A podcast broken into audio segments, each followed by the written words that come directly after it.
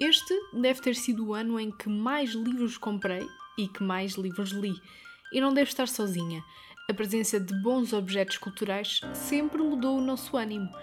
E se já tiveste o prazer de te cruzar com um bom livro, sabes que as páginas são resgate, alimento e inspiração. Para mim, essa santa trindade foram os livros Ecologia, de Joana Bertel, Embalando a Minha Biblioteca, de Alberto Manguel, e Manual para Mulheres de Limpeza, de Lucia Berlin. Podia continuar a enumerar, mas deixo mais uns títulos para o final. Fala-se em querer esquecer este ano, apagar 2020, mas para muitas pessoas já houve anos que pareceram ser o fim do mundo e não havia pandemia. É sempre uma questão de em que sapatos estamos e que tipo de privilégios temos, talvez. Dá vontade de pensar, se 2020 fosse uma distopia, quem era o autor? É um exercício giro de se fazer, boa sorte, mas por esta altura do ano fazem-se balanços e não este tipo de palpites. E até podia tentar fazer uma retrospectiva. Mudámos a maneira de comprar livros, de apresentar livros e até de os escrever. Muitos escritores faleceram, muitos escritores acordaram por novos géneros e muitos livros nasceram.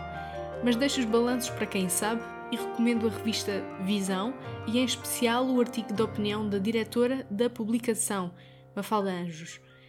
Ivo Canelas, no mais recente episódio do Ponto Final Parágrafo, também oferece uma reflexão sobre este ano que o diabo teceu.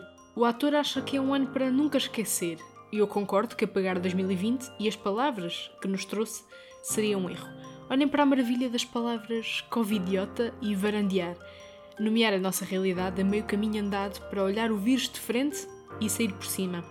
Para parafrasear uma música de José Mário Branco, 2020 ensinou-nos a fazer perguntas à volta das respostas que trazíamos. Então isso não é o que fazem os livros? Questionar o mundo? Numa altura em que é preciso combater a ignorância, alimentar o conhecimento, desafiar a solidão. Sei que um bom livro é um bom remédio, um bom pedaço de literatura e a companhia de personagens bem pensadas pode oferecer um ombro importante.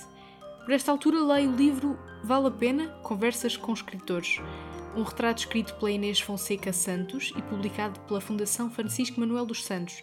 Leio esse pequeno livro para refletir sobre o que é a literatura e o que é apenas um livro. E percebo também que a arte não é pensada como entretenimento, mas pode passar a ser um entretém como consequência da leitura, ou seja, não é como vontade do escritor. Mais alguns livros que por acidente me deixaram incrivelmente entretida foram o Coisas de Loucos, de Catarina Gomes, uma obra de arte de jornalismo literário, Lugar para Dois, de Miguel Jesus, que junta a literatura e a música, O Meu Amante de Domingo, de Alexandra Lucas Coelho, e Ficções, de Borges, que tiveram novas edições este ano. E por fim, Bode Inspiratório, uma história escrita a várias mãos e coordenada por Ana Margarida de Carvalho. No episódio 27 do podcast, conheces tudo sobre este projeto que virou um livro. Agora, uma palavra de agradecimento. Obrigada aos ouvintes e leitores do podcast Ponto Final Parágrafo por estarem desse lado. 2020 teve 37 episódios, entre episódios bónus e outras maneiras de falarmos de livros. São 1066 minutos para absorver a literatura em qualquer parte.